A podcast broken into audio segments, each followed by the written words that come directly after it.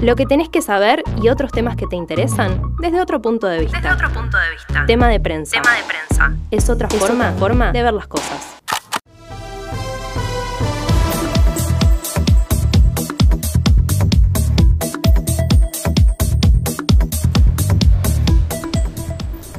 Bueno, una nueva entrega de tema de prensa. Me encanta. En esta oportunidad vamos a hablar de Brasil y Estados Unidos. No es poca cosa. No. No es poca cosa. Brasil y Estados juega. Unidos, el más grande de Latinoamérica y el más grande del continente. Eh, claro, las dos este, economías más grandes de América sería. Eh, por un lado se juega eh, eh, la presidencial en Brasil. Eh, estamos hablando que entre el 2 de octubre y el 8 de noviembre pasa esto. El Sí. 2 de octubre, próximo domingo, Sí. No, son las el elecciones de 2 de Brasil. noviembre. Y el 8 de noviembre Perdón, son las elecciones. Sería Estados 30 de octubre. ¿Presidenciales? No, no, no. Ah. No, 30 de octubre de ahora de Brasil. El 30 de octubre en Ah, Brasil. Exactamente, perdón.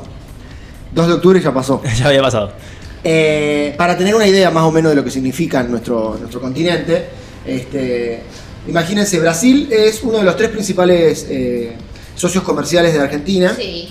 junto con China y Estados Unidos.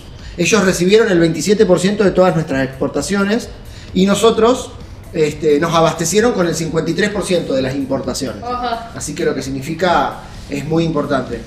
Eh, para darnos una idea, el territorio de Brasil son 8 millones de kilómetros cuadrados, junto con Argentina, que son 2 millones. Estamos hablando aproximadamente, Sí.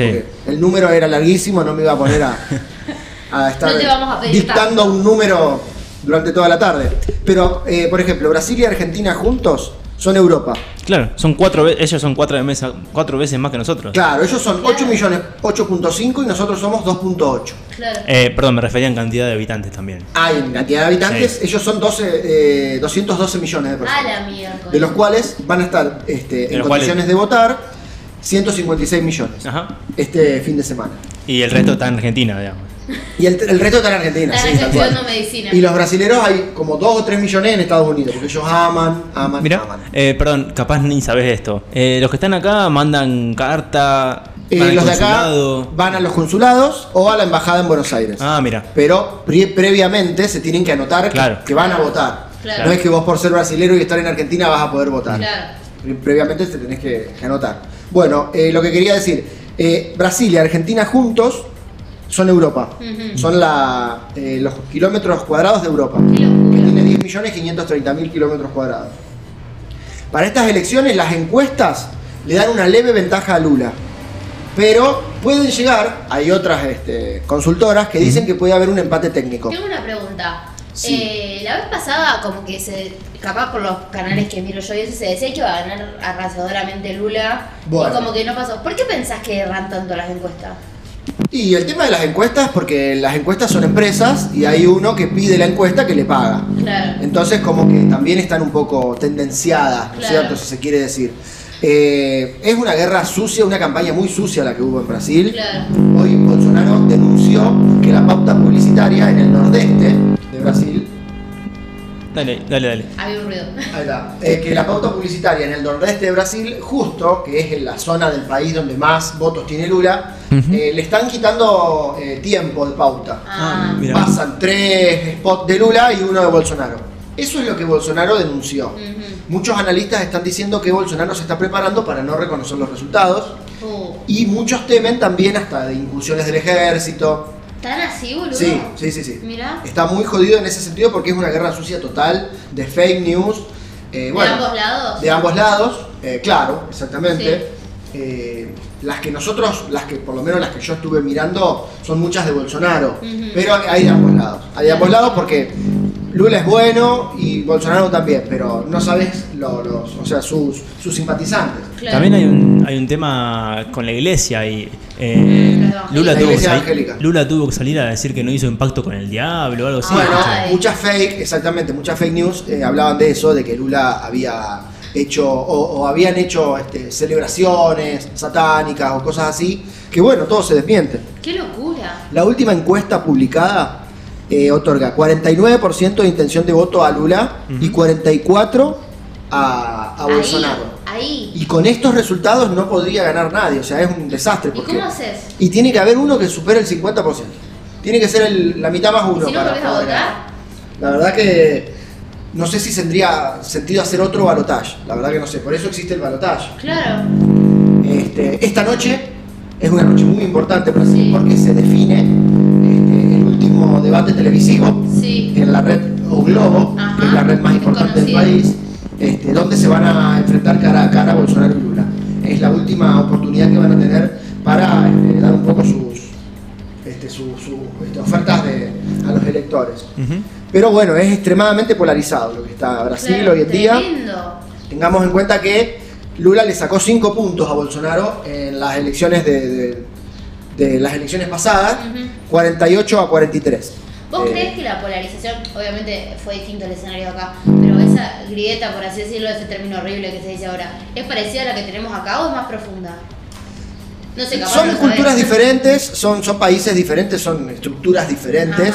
Eh, Brasil, por ejemplo, Lula sacó a 20 millones de personas de la pobreza. Claro, y sí, son los no, tal números reales, o sea, este, en una base de población de 190 millones, 20 millones es mucha gente. También es un poco, creo, viendo afuera, el, eh, los tiempos de ahora. Eh, una postura extrema, extremadamente Sí. a la derecha. Claro, exactamente. Eh, Por eso es importante, y yo lo comparaba con Estados Unidos, porque la extrema derecha más grande del, del mundo, que es la, la yankee, se disputan el Senado y la Cámara de Diputados, este 8 de, de noviembre. Y la izquierda más grande de América, que es la izquierda brasilera, se disputa la presidencial en Brasil. Claro. Son dos actores fundamentales en la, en la escena global. La potencia que está en decadencia, pero sigue siendo la potencia. Obvio. Y este, el país más grande de América del Sur. Claro. Así que, de América Latina. Eh, lo que decía, es muy importante para el futuro del mundo también. Y sí, obvio. Bolsonaro tiene una política de hacer oídos sordos y de permitir la deforestación este, excesiva del Amazonas. Terrible. Eh, el, Amazo- el Amazonas es el pulmón de la Tierra. Y sí. Después, el lugar que ocupa Brasil en los BRICS, es muy importante tener en cuenta eso. Brasil, India, China, Sudáfrica son los principales productores de alimentos de- del mundo. Bolsonaro lo dejó muy un poco de lado a los BRICS. Lula supuestamente tiene un proyecto importante como para revitalizar ese, Ajá. ese bloque, ¿no es cierto? Nosotros pedimos también de, de ingresar a los BRICS. Eh, las- eh, hablamos hace un par de, de programas, de, Sí. de, vide- de- perdón, de audios. Pero bueno, es importante para todo el mundo esta elección Y sí. este, y la Casa Blanca está atenta a todo. Y a ellos también se les viene. Y Ni hablar, ni hablar. Son...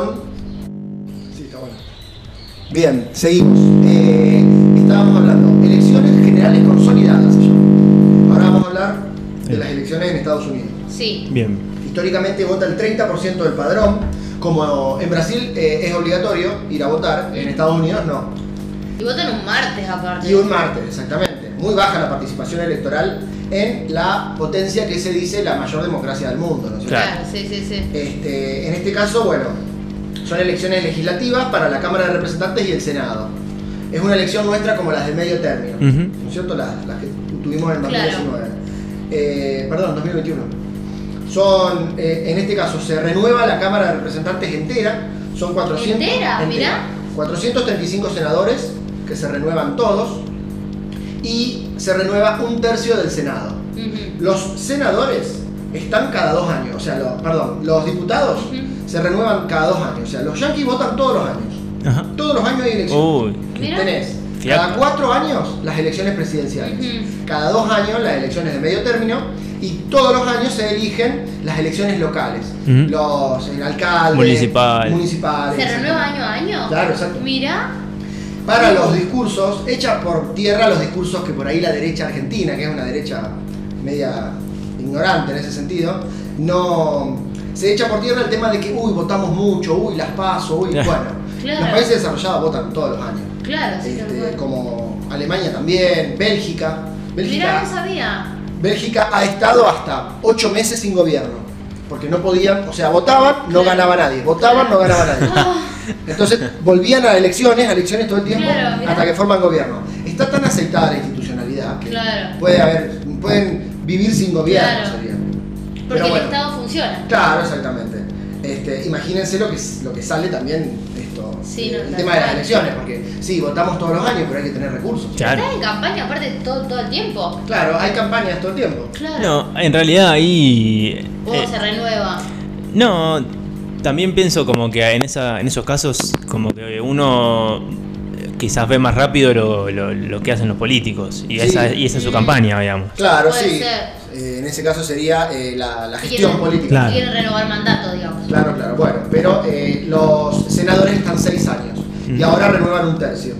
Ahí este, están con un poquito de, de miedo porque, bueno, según eh, las últimas encuestas, eh, Arizona, Georgia, Michigan, Pensilvania, Wisconsin y Nevada son los estados que van a decidir este, la suerte de estas elecciones. La, todo indica que van a ganar los republicanos. Ahora están con mayoría los demócratas. Los republicanos sería la, la derecha Sí. extrema, ¿no es Ujú. cierto? Trump. Eh, Trump, exactamente. Eh, los demócratas perderían entre 15 y 20 representantes Uf. en la, en la Cámara de, de Bastante. Diputados. Exactamente. Y bueno, vamos a tener que. Son 329 millones de personas que están aptas para votar, todos los mayores de 18 años, que sean ciudadanos, que no tengan una condena firme este, y que no estén declarados insanos eh, mentalmente por algún tribunal. Y el voto no es obligatorio, como Claro. decíamos al principio. Eh, bueno, como decía, eh, Estados Unidos y Brasil, Estados las dos Unidos, potencias, eh, una la potencia hegemónica y otra la potencia en América del Sur. Y van a definir muchas cosas. Y Se Sí. van a definir muchas cosas, como decíamos, que el tema del Amazonas.